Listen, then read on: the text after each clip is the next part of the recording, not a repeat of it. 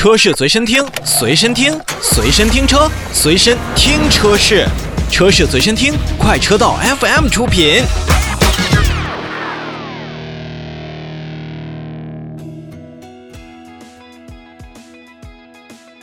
好，我们再把目光转回到长城汽车。这长城汽车啊，在这一段时间要说真是动作是不少的。旗下的几个品牌，像哈佛、像魏、像呃欧拉以及长城炮的这样的皮卡车型呢，也是层出不穷，迭出新品。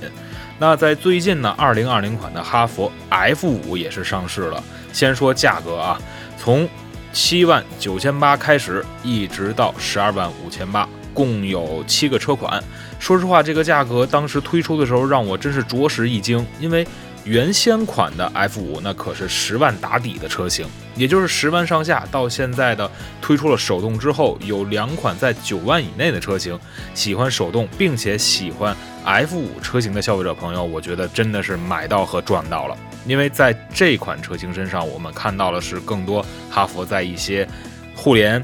安全以及它的配置表现上都是十分出色的一款车。那整体来讲呢，购买新车的用户还可以享受终身的免费在线服务，也就是您的流量是免费的，三年免费的娱乐服务和前一万名车主的终身的叫智控服务也是免费。和包括一年到三年的零息贷款，赠送 CN 九五级的空调滤芯儿，以及最高四千元的置换补贴。好，说回到车啊，因为是一个年度改款的车型，所以二零二零款的哈弗 F 五呢和一九款的 F 五基本上是采取了一个相同的设计的风格。比如说它的黑色的进气格栅，包括整体的这个造型都是没有太大的一个变化。轴距呢还是将近两米七，是两米六八的一个轴距。内饰当中呢确实是有。有了一个不小的改变，这种简约的风格依然是 F 五所主打，但是在中控台区域呢，有了一块这个多媒体的一个显示屏，而这块显示屏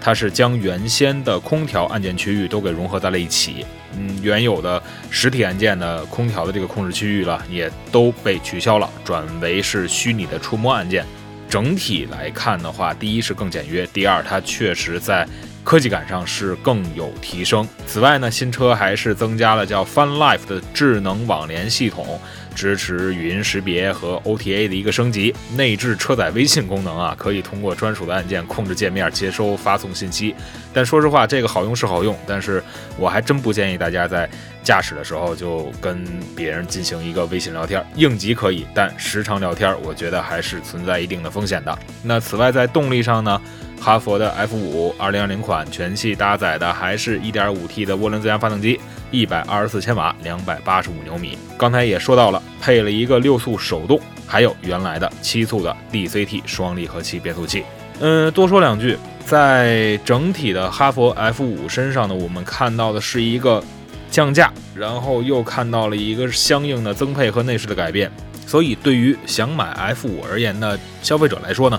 呃，还是非常的适合的，因为毕竟它的价格下来了。我相信，再过一段时间，经销商处可能还会有一定的优惠的力度产生。那在竞争对手方面，包括同门对于哈佛 H 系的这个同堂竞技的这个方面，我觉得 F 五和 H 六可能会有一定的价格上面的一些重叠。当然，至于您怎么选择，可能是外观上的不同，也可能是内饰当中风格的不一样，所以您还要看 F 五和 H 六这两家哈佛的最主打的车型，您怎么去选了。